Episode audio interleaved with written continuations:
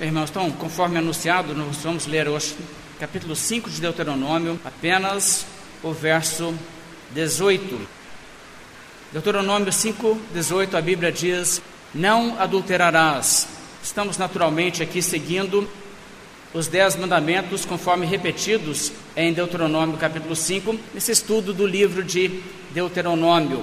Este mandamento, evidentemente, os irmãos percebem, tem a ver com a sexualidade humana e a moralidade sexual.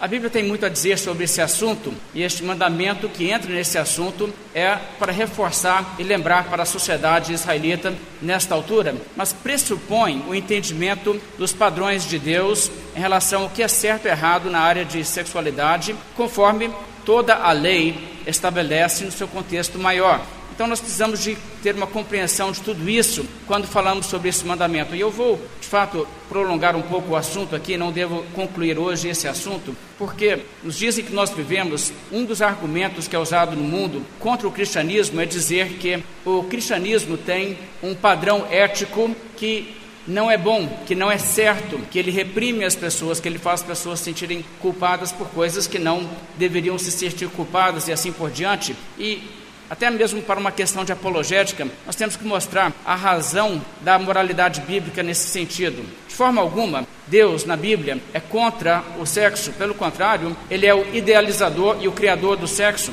Tanto é que ninguém entende melhor do assunto que ele. Os mandamentos de Deus que ele nos dá, regrando essa área de nossas vidas, visam o nosso bem e a nossa felicidade, assim como os mandamentos de Deus em qualquer área da vida. O sexo é uma das coisas mais bonitas e especiais que Deus deu à humanidade. Ele tem o potencial para ser uma enorme bênção, mas também tem o potencial para gerar muita dor e muita amargura. E por isso, a Bíblia tem sim padrões para que o ser humano acerte nessa área da vida. Agora, como eu disse, ao contrário de ser contra a prática do sexo de uma forma legítima, de uma forma que realmente é bela e realizadora, a Bíblia nos mostra bem no início que Deus começa lá no jardim do Éden encorajando a prática do sexo. Você vê que Deus criou Adão e Eva, ele apresentou Eva para Adão e ele disse: multiplicai-vos. Basicamente deu um incentivo à prática do sexo naquele contexto de casamento. Agora, algumas pessoas têm perpetuado o mito de que o sexo foi o primeiro pecado. Não existe nada nem remotamente semelhante a isso na Bíblia. Isso é uma ignorância de gente que não lê a Bíblia mesmo. Porque, muito pelo contrário, antes do pecado, Deus já havia dado a ordem para que Adão e Eva tivessem intimidade nesse sentido. Então, quando nós percebemos isso, nós vamos percebendo o que a Bíblia ensina, que a Bíblia trata toda essa área da vida como uma coisa muito bela, uma coisa muito positiva. Existe até o livro de Cantares, que é um livro que tem a ver com o casamento e fala diretamente a esse assunto também. Tanto é que os judeus consideravam que ele era pesado demais para ser lido por crianças e não deixavam que ninguém o lesse até que eles tivessem um mínimo de 16 anos de idade. Né? Censura por idade em um livro da Bíblia, imagina.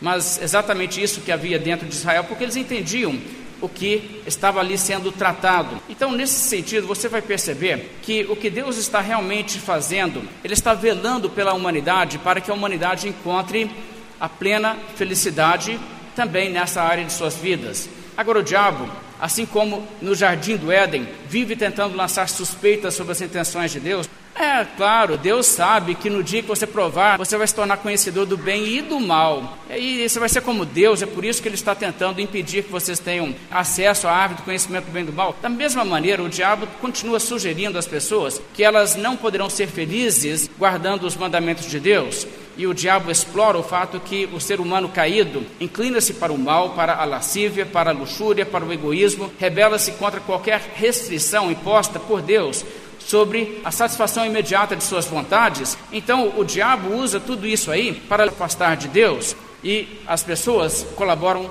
de bom grado com o diabo. Agora, existe uma realidade que uma pessoa que se envolve com pecados dessa natureza terá certamente uma luta muito grande de se separar disso para se voltar a Deus. Não que seja impossível, Deus transforma vidas, mas existe um fator cativador desse pecado e degenerador e destruidor do ser humano que torna as pessoas cada vez mais distantes da graça de Deus, quando pessoas enveredam por esse caminho. E eu creio que por isso também o diabo se empenha por levar as pessoas a envolver-se com pecado sexual e quanto antes, quanto mais cedo na vida, porque ele sabe que é um caminho certo para a destruição quando as pessoas fazem isso.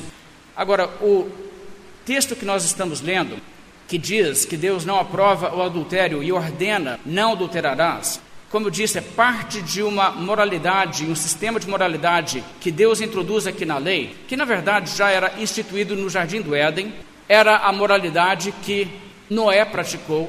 Você pode ver que Noé claramente não era um polígamo, ele era um homem casado com uma esposa, tinha filhos só com ela. Isso é óbvio na escritura. Você vê que Noé vivia homem justo no meio de uma geração altamente degenerada. Mas dos descendentes de Noé, claro, toda essa perversão volta para dentro da humanidade. E quando chegamos no período aqui de Moisés, estamos falando de um período em que a degeneração social era muito avançada. Você vê, por exemplo, no Egito, não somente ali nos dias de Moisés, mas até mesmo nos dias de Abraão, coisa de 400 anos antes.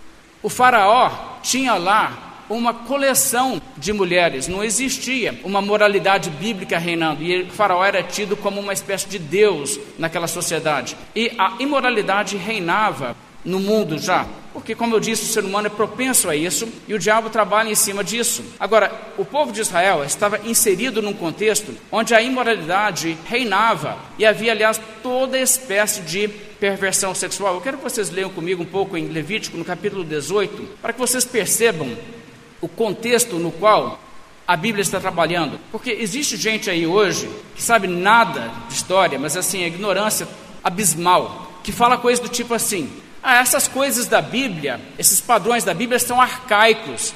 Não, irmãos, arcaico é a moralidade dos cananeus. Isso é que é antigo. Entende? A moralidade da Bíblia, e tem gente que realmente acha que o que os cristãos que estão pregando a moralidade bíblica estão fazendo é defendendo em nossos dias uma espécie de cultura e padrões culturais que vêm aí da Idade Média, alguma coisa desse tipo. Nada do tipo, irmãos.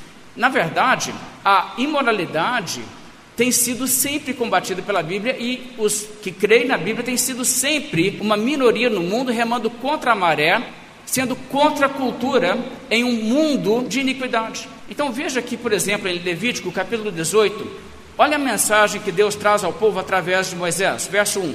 Disse mais o Senhor a Moisés: fala aos filhos de Israel e diz-lhes: Eu sou o Senhor vosso Deus. Não fareis segundo as obras da terra do Egito em que habitastes, nem fareis segundo as obras da terra de Canaã, para a qual eu vos levo, nem andareis nos seus estatutos. Ou seja, eles têm padrões, mas os padrões deles estão errados. São padrões antiéticos, destrutivos, prejudiciais e que eu abomino, é o que Deus está dizendo. Então, verso 4 ele prossegue: Fareis segundo os meus juízos e os meus estatutos guardareis, para andardes neles.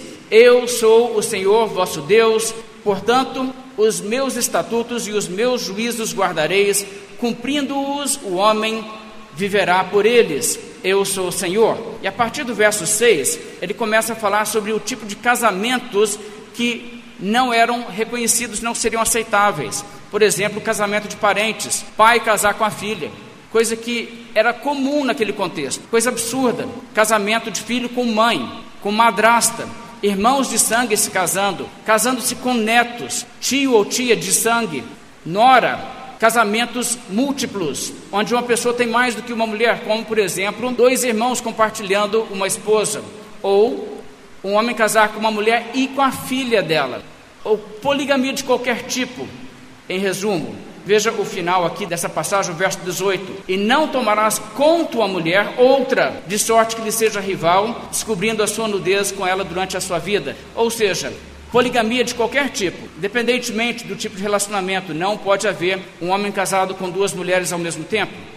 Então, o verso 20 em diante, ele começa a falar propriamente das uniões abomináveis, do tipo de coisa que por si só Deus abomina. O adultério, verso 20. 21, sacrifício humano. Verso 22, atos homossexuais. 23, a bestialidade.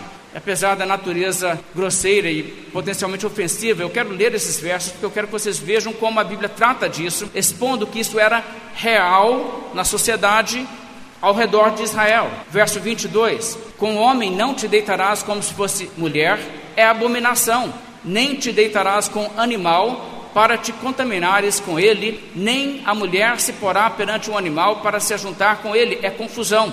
A palavra confusão não é nenhuma boa tradução, porque é uma palavra bem forte aqui do hebraico que indica uma coisa que Deus totalmente detesta. Ou seja, havia de tudo ali. A lei de Moisés inclui até, por exemplo, leis contra homens saírem se vestindo de forma a tentarem se passar por mulheres, ou vice-versa, mulheres fazendo isso, porque isso também tinha naquela época, estava rolando direto isso aí. Tudo isso havia se tornado comum naquelas culturas, e a Bíblia diz que Deus abomina tudo isso aí. Isso é uma degradação, uma degeneração moral. Vezes isso não é novo, não, irmãos. Então, essas coisas estão acontecendo direto na sociedade hoje, por quê? Porque o ser humano se inclina para o mal e entra em mergulho de cabeça quando não existe alguma restrição sobre isso. Verso 24: Ouça bem a advertência de Deus sobre todo esse tipo de comportamento. Com nenhuma destas coisas vos contaminareis, porque com todas essas coisas se contaminaram as nações que eu lanço de diante de vós, e a terra se contaminou. E eu visitei nela a sua iniquidade, e ela vomitou os seus moradores. Porém, vós guardareis os meus estatutos, os meus juízos e nenhuma dessas abominações fareis, nem o natural, nem o estrangeiro que peregrina entre vós, porque todas essas abominações fizeram os homens dessa terra que nela estavam antes de vós, e a terra se contaminou. Não suceda que a terra vos vomite, havendo a vós contaminado, como vomitou o povo que nela estava antes de vós. Todo o que fizer alguma dessas abominações, sim, aqueles que as cometerem serão eliminados do seu povo. Portanto, guardareis a obrigação que tendes para comigo, não praticando nenhum dos costumes abomináveis que se praticaram antes de vós, e não vos contaminareis com eles. Eu sou o Senhor vosso Deus. A Bíblia é muito clara do que Deus pensa de todo esse tipo de perversão que reinava ali naquele contexto, como a Bíblia diz, os costumes dos cananeus para onde Deus os estava levando aquela terra. Então esse era o contexto ali. E sabe, isso não era nem mesmo novidade naqueles dias. Como eu disse, nos dias de Abraão, a coisa já era bastante degenerada. Você se lembra de Ló? Como Ló foi morar em Sodoma? E o que aconteceu ali em Sodoma? Ele viu uma sociedade totalmente pervertida. Segunda Pedro nos diz sobre Ló, que Ló vivendo naquele contexto, vivia afligido pelo procedimento libertino daqueles insubordinados que não se submetem à lei de Deus e que viver naquele contexto fazia com que a sua alma justa, porque ele não era como eles, a sua alma justa vivia atormentada cada dia por causa das obras iníquas daqueles, do povo de Sodoma, do povo de Gomorra e aquelas cidades ali do vale, que na verdade Deus eliminou. Agora, a Bíblia está deixando extremamente claro que, mesmo sem ter recebido a lei de Moisés ou qualquer outra parte da Bíblia escrita, essas pessoas tinham culpa diante de Deus e tinham condições de saber que a sua conduta estava errada pela própria natureza. E Deus cobrou deles isso e os julgou, independentemente deles terem acesso a alguma Bíblia. É importante você entender isso. Existem coisas que você nem precisa da Bíblia para discernir que são erradas. E se você não discerne, não é porque você não tem como discernir, é porque você está fugindo da luz. Então nisso você percebe a postura que a Bíblia apresenta, tudo isso aí.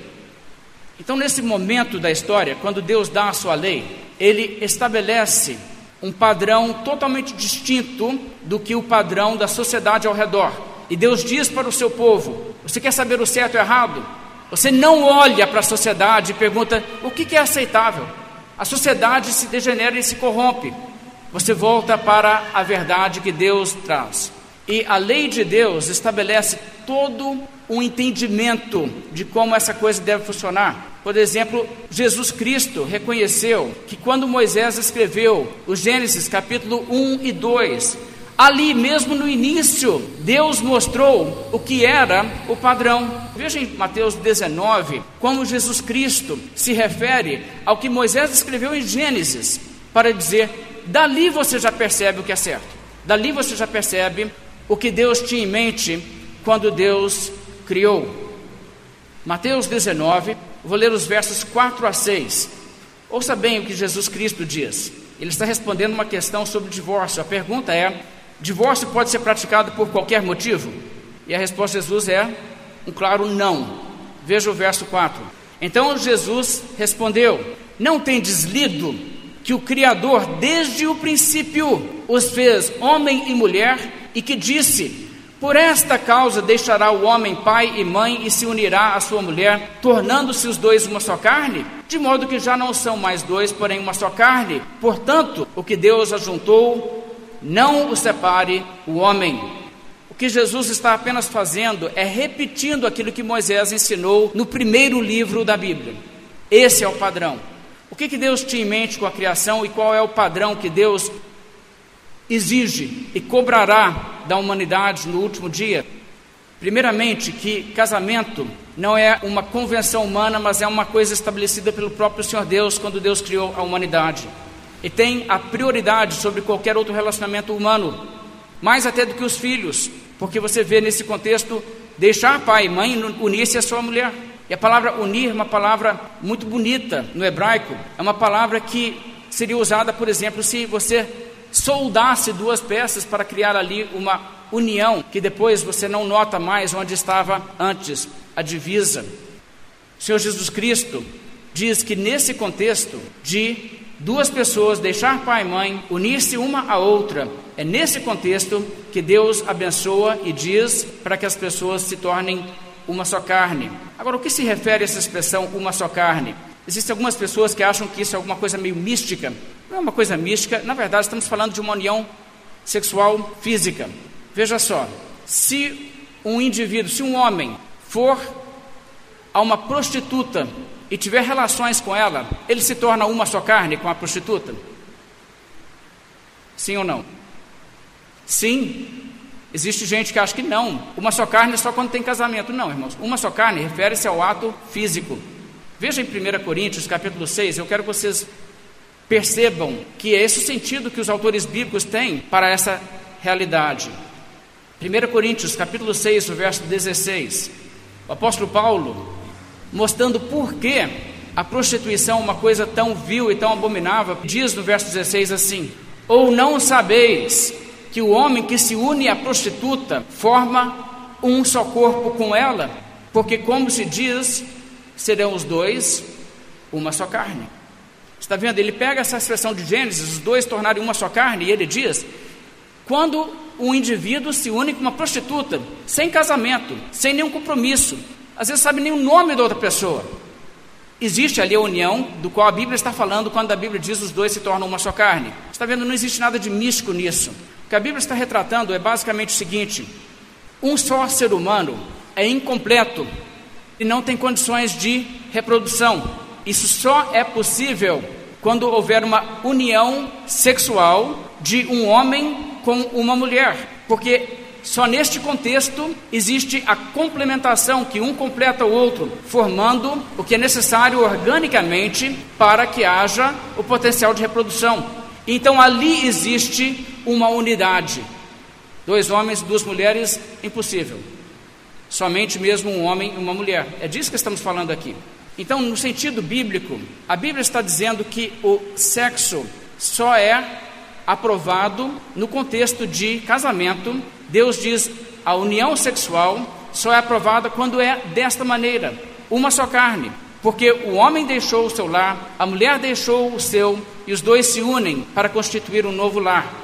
E como Deus criou apenas duas pessoas e as uniu, monogamia é evidente e não existe outro modelo que poderia ser praticado ali na criação como Deus a intencionou. Então, o contexto devido para a união sexual é um relacionamento monogâmico heterossexual. E existe uma coisa também muito clara na passagem de Gênesis: virgindade até o casamento. Virgindade até que essa união seja formalizada, com compromisso mútuo, com fidelidade estabelecido e pressuposto.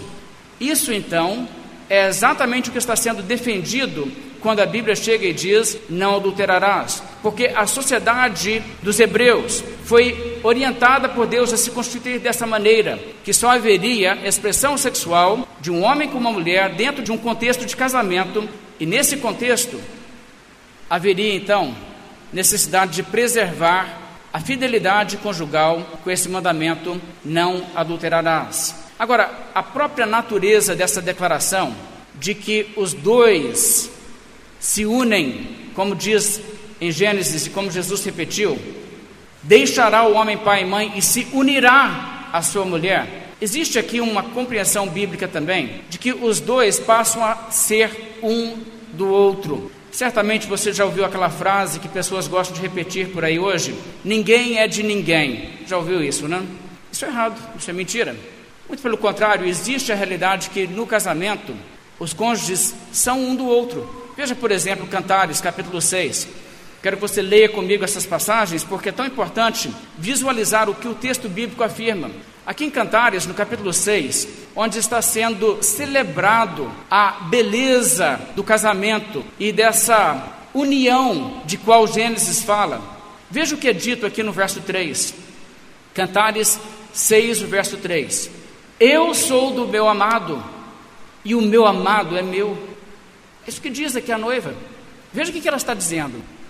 Eu pertenço a alguém e tenho muita felicidade de pertencer. Ela não fala assim, ah, que bom, o meu amado é meu, ah, mas tem esse lado também, né? Eu sou dele. Não, ela está celebrando e está se jubilando em ambas as realidades. Pertencer e a segurança de pertencer é parte do amor. E também é parte do amor poder dizer: essa pessoa é minha.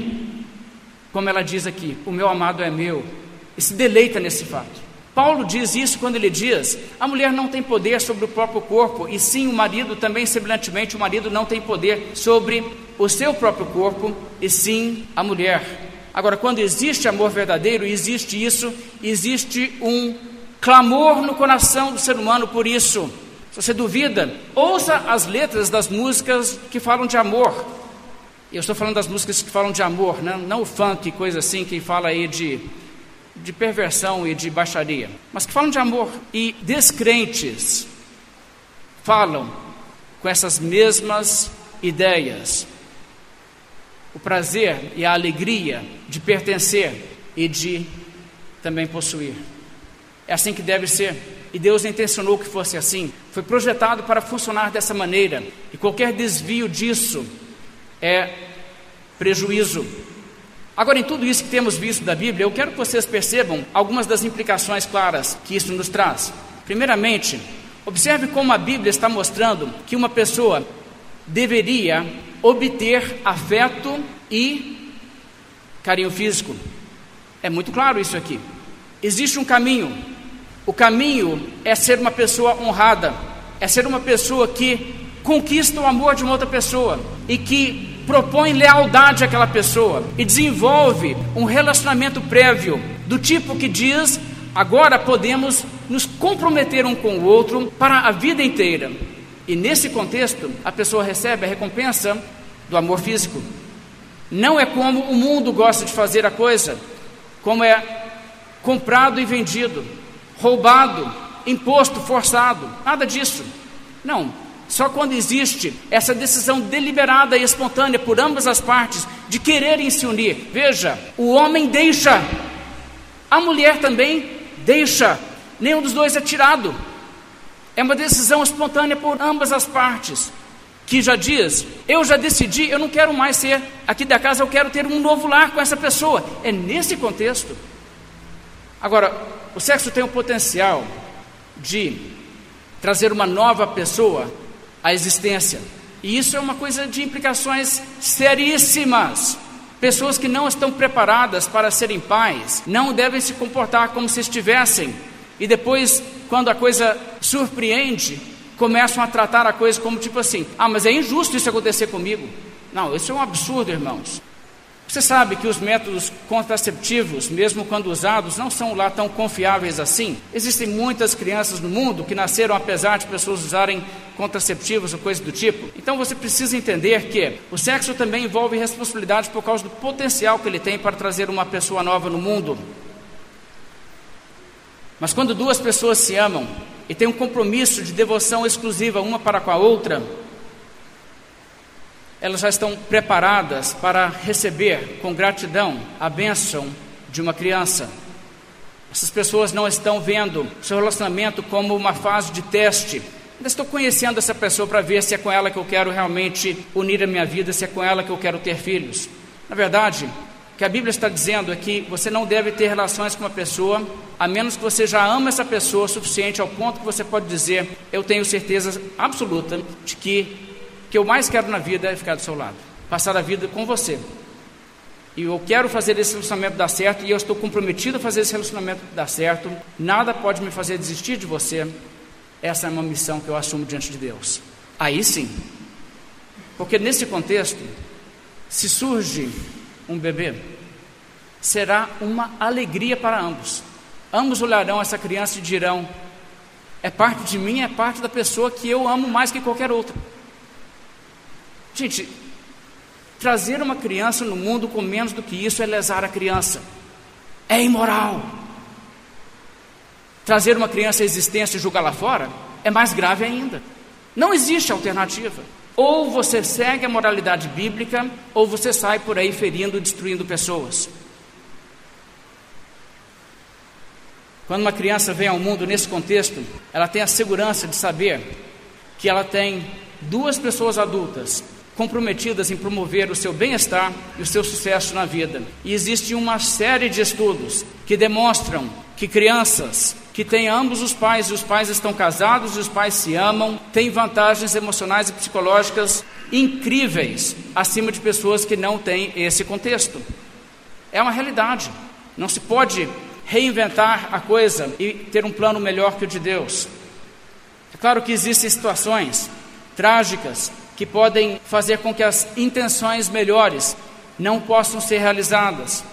Possível, aconteceu na minha família, minha irmã estava grávida quando o seu esposo faleceu, situação que não era prevista. Então a criança veio no mundo sem isso. Mas essa criança mesmo assim ainda sabia eu existo porque meu pai amava minha mãe, minha mãe amava meu pai, e havia amor por mim de ambas as pessoas que foram instrumentos na minha geração. Isso é importante para você saber. Nada pode compensar devidamente para uma falta nesse sentido. Então, a maneira que Deus projetou as coisas visa também assegurar o melhor ambiente de amor e apoio para a chegada de novas crianças no mundo. Os filhos precisam disso, mas eu quero enfatizar que o casal também precisa disso. Não é só o filho que precisa saber que existe ali um lar seguro para a sua vida. Os cônjuges também precisam. Agora, se você observar o que a Bíblia ensina, você perceberá que até mesmo a forma em que Deus projetou a união física para ser uma união não somente de prazer e satisfação, é uma realidade que Deus intenta, por meio disso, unir pessoas e torná-las mais apegadas uma à outra. O sexo tem poder de unir duas almas, mais que qualquer outra experiência. E o ser humano carece disso. Não é uma coisa que o ser humano quer apenas, é uma coisa que o ser humano precisa. Precisa ser amado e não usado, valorizado e não descartado.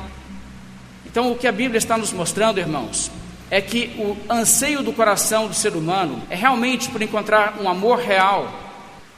Até mesmo quem se desiludiu na vida de encontrar amor real já sonhou com isso e no fundo, no fundo, continua sonhando. Se fosse capaz de acreditar que encontraria verdadeiro amor, daria tudo em troca. E essa é a verdade, irmãos. Agora, o mundo fica bombardeando com nossas mentes a mensagem de que a verdadeiro amor é uma utopia, isso não existe, você não vai alcançar isso nada. Então faça né, o que melhor que você pode com o mundo que não vai te oferecer isso aí. Falso, irmãos, é totalmente possível. Existem inúmeros casos de amor real. E não é necessário julgar as mãos para o alto e dizer, ah, isso aí é uma realidade impossível de se encontrar.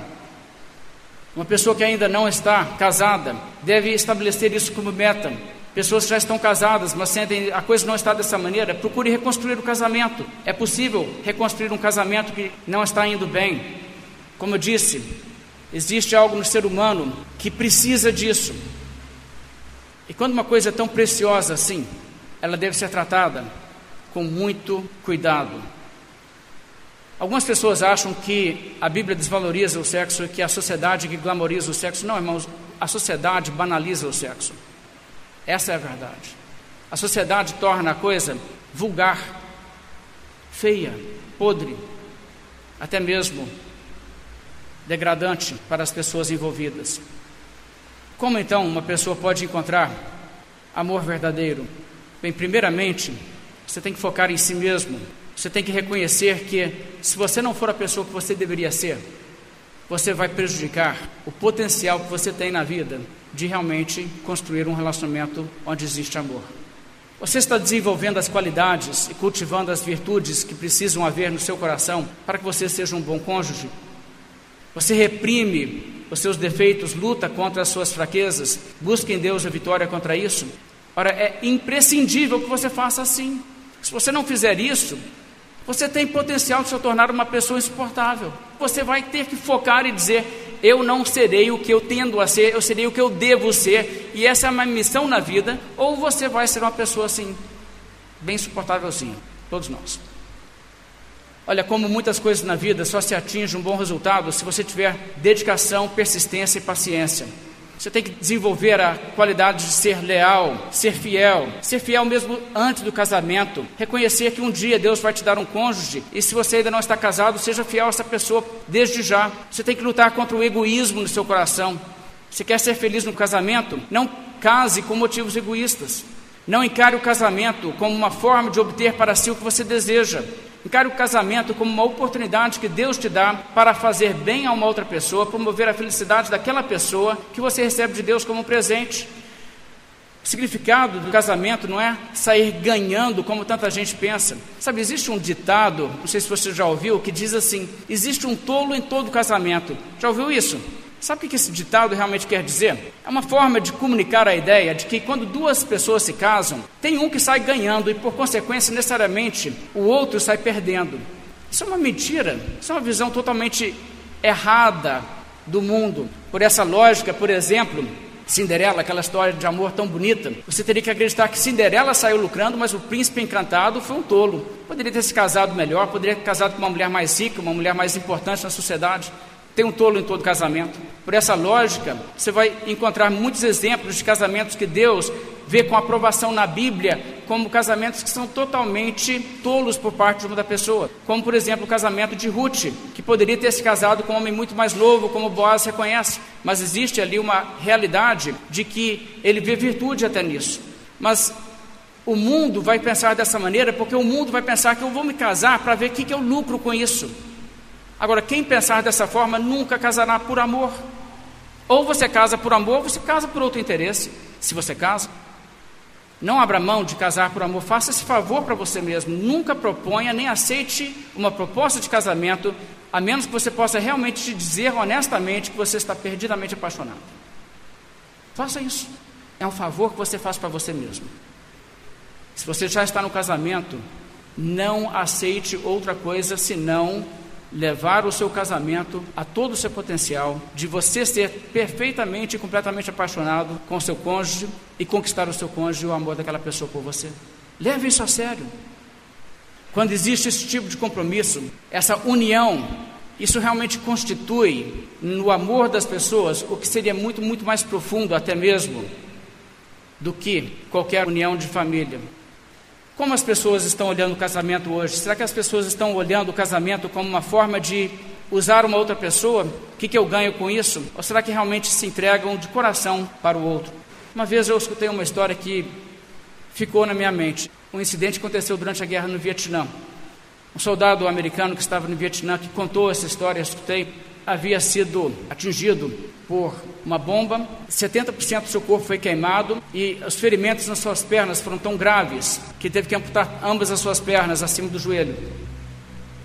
Voltando para os Estados Unidos, ao lado dele, no voo, havia um outro combatente que havia perdido ambas as suas pernas, também acima do joelho, assim como ele, mas não havia sido queimado daquela maneira.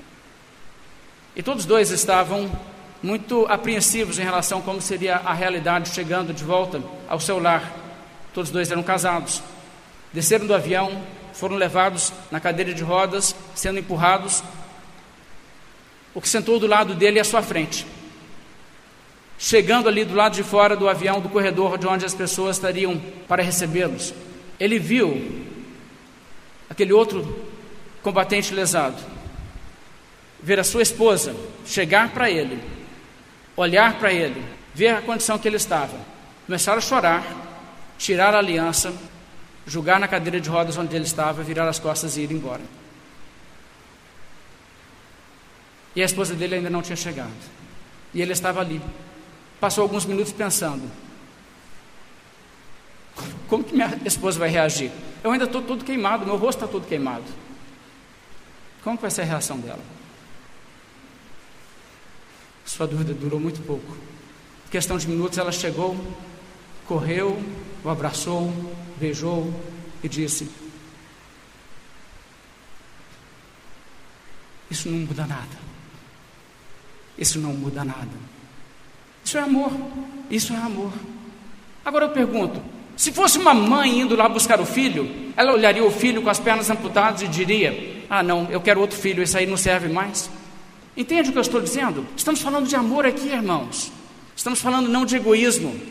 As pessoas dizem, ah, o casamento é difícil, o casamento é difícil. Claro que nós somos pecadores, mas olha, é muito, muito mais difícil para uns do que para outros. Seja uma pessoa de qualidade, seja uma pessoa de virtudes, e você vai descobrir que o casamento não é tão difícil nada.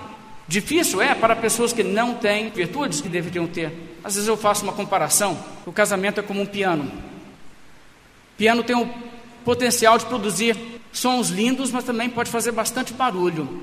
Pega uma criança de 3 anos de idade, coloca ele na frente do piano, menos que você tenha um Mozart, um prodígio aí na vida, você vai ouvir sons que não são nada agradáveis. Você não vai querer ficar ouvindo aquilo muito tempo. Alguns adultos também não, né? Pode colocar um adulto na frente do piano e também dizer assim: ah, deixa para lá. Mas sabe, da mesma forma, quando nós nascemos, nós somos egoístas, nós somos imaturos, nós temos defeitos e não temos qualidades. Temos que cultivar e desenvolver essas coisas se nós queremos um dia construir um casamento feliz. Agora, se você passar pela vida e nunca aprender a tocar o piano, talvez isso nunca faça realmente falta para você. Mas se você nunca desenvolver as qualidades pessoais que você precisa para ser feliz no casamento, isso será trágico, porque você carregará o preço disso. Portanto, não se contente com menos. Uma pessoa que não se empenha em se tornar quem ela deveria ser, uma pessoa que não empenha em ser uma pessoa que realmente ama e não desenvolve verdadeiro amor, estará condenado a dificuldades no casamento. Irá querer os benefícios que são colhidos por pessoas que têm as virtudes que ela não tem, mas sua falta de disciplina fará com que ela nunca verá essas coisas na sua vida. Mas em segundo lugar, isso é tão importante quanto o primeiro, case com uma pessoa que também tem esses mesmos valores. Se você já está casado, ore por essa pessoa, ajude essa pessoa, incentive essa pessoa também a abraçar essa mesma causa de fazer com que o casamento seja um casamento de amor real. Nós vamos falar para aqueles que ainda não se casaram. Existem pessoas que simplesmente se envolvem com quem quer que apareça pela frente que ela acha atraente. Isso é muito perigoso. Na verdade, a probabilidade disso dar certo é muito baixa. Gostei da capa, Vou casar com a pessoa, depois eu vejo o que tem lá dentro. Melhor conhecer o que está dentro antes. Veja em Provérbios capítulo 31 que a Bíblia diz sobre que tipo de mulher é uma mulher virtuosa. A mesma coisa se aplica ao homem. Aqui o pai está aconselhando o filho de como ele deve escolher uma esposa para si, por isso que estamos falando da mulher aqui. Mas o mesmo pode ser tratado para a filha que está procurando um marido. Provérbios 31, verso 10, a Bíblia diz: Mulher virtuosa, quem a achará? Seu valor muito excede o de finas joias. Veja só, seu valor muito excede o de finas joias. Quer dizer, tem coisa que vale muito na vida, mas você não vai achar nada comparável com uma esposa para o homem, um esposo para a mulher que é uma pessoa virtuosa. E ele então começa a destacar virtudes que fazem com que a pessoa seja virtuosa. Verso 11: O coração do seu marido confia nela. Sabe o que é isso? Pessoa leal, pessoa fiel. Não é uma pessoa que se treinou na escola da promiscuidade. Verso 12: Ela lhe faz bem e não mal todos os dias da sua vida. Veja, verdadeiro amor. Coisa interessante. A partir do verso 13, ele começa a falar sobre como é uma pessoa esforçada, companheira, dedicada ao lar dedicada também aos filhos, promove o bom nome do marido. Veja o verso 23. O marido é estimado entre os juízes quando se assenta com os anciãos da terra. Por quê? Porque a esposa faz de tudo para que o marido seja uma pessoa respeitada na sociedade. Verso 26, veja só. Fala com sabedoria e a instrução da bondade está na sua língua. Qual que é o conteúdo, a cabeça dessa pessoa? Sabedoria, tem instrução de bondade, Verso 27, atende ao bom andamento de sua casa e não come o pão da preguiça. O que está sendo dito aqui? Essa pessoa é dedicada e voltada ao lar e é esforçada nesse sentido. Verso 28, ela investe nos filhos e conquista a admiração dos filhos, a gratidão dos filhos. Veja o verso 28. Levantam-se seus filhos e lhe chamam ditosa. O marido a louva, dizendo: Muitas mulheres procedem virtuosamente, mas tu a todas as sobrepuja. Coisa interessante tipo de pessoa que o cônjuge pode dizer com bastante orgulho: pessoa é meu herói, esse homem é o meu herói, essa mulher é minha heroína. E beleza não é tudo, veja o verso 30. Enganosa é a graça, e vã a formosura, mas a mulher que teme ao Senhor, essa será louvada. Dai-lhe do fruto de suas mãos, e de público a louvarão as suas obras. Essa palavra que a Bíblia diz, enganosa é a graça e vã a formosura. Sabe, a Bíblia tem coisas muito interessantes a dizer sobre a beleza. A beleza não é uma coisa ruim, a beleza é vista na Bíblia como uma bênção de Deus. E todos nós temos algum grau de beleza. Existe, claro, gente mais bonita que outra, não há dúvida sobre isso, é um fato que a própria Bíblia reconhece. Beleza não é exatamente um construto social. Existe sim algumas questões de beleza que são inerentes à estética. Agora, de qualquer forma, a Bíblia, quando diz que a beleza é vã, ela não está dizendo que você deve ter aversão à beleza. O fato que a beleza é dom de Deus fica evidente em várias passagens, vou só citar algumas. Você se lembra quando Jó perdeu todos os seus filhos? Mais tarde Deus mudou a sorte de Jó. A Bíblia tem algo muito interessante a dizer. A Bíblia diz, no final da vida de Jó, assim abençoou o Senhor o último estado de Jó, mais do que o primeiro, porque veio a ter 14 mil ovelhas, 6 mil camelos, mil juntas de bois e mil jumentas. Também teve outros sete filhos e três filhas. Aí fala os nomes das filhas dele e dizem: toda aquela terra não se achavam mulheres tão formosas como as filhas de Jó. E seu pai lhes deu herança entre seus irmãos. Muito interessante essa passagem, mas muito interessante. O que a Bíblia está dizendo? Deus quis abençoar Jó mesmo, então ele deu a Jó filhas bonitas. Quem não quer beleza para as filhas? É uma bênção, irmãos. Agora, vocês notaram como Jó estava bem à frente do seu tempo no que diz respeito ao machismo? O pai deu às suas filhas herança entre os seus irmãos. Interessante isso, né? Vocês notaram também como a Bíblia fala disso com aprovação? É importante que você note isso. A Bíblia está dando um recado aqui.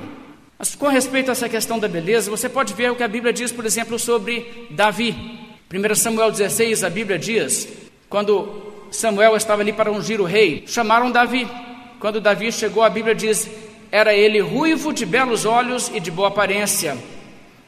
No capítulo seguinte, a Bíblia narra como Golias, o filisteu, que certamente não era uma figura muito bela, provavelmente muito mais grotesco do que nada, quando ele viu a Davi, ele desprezou a Davi, porque a Bíblia diz desprezou a Davi porque ele era moço ruivo de boa aparência.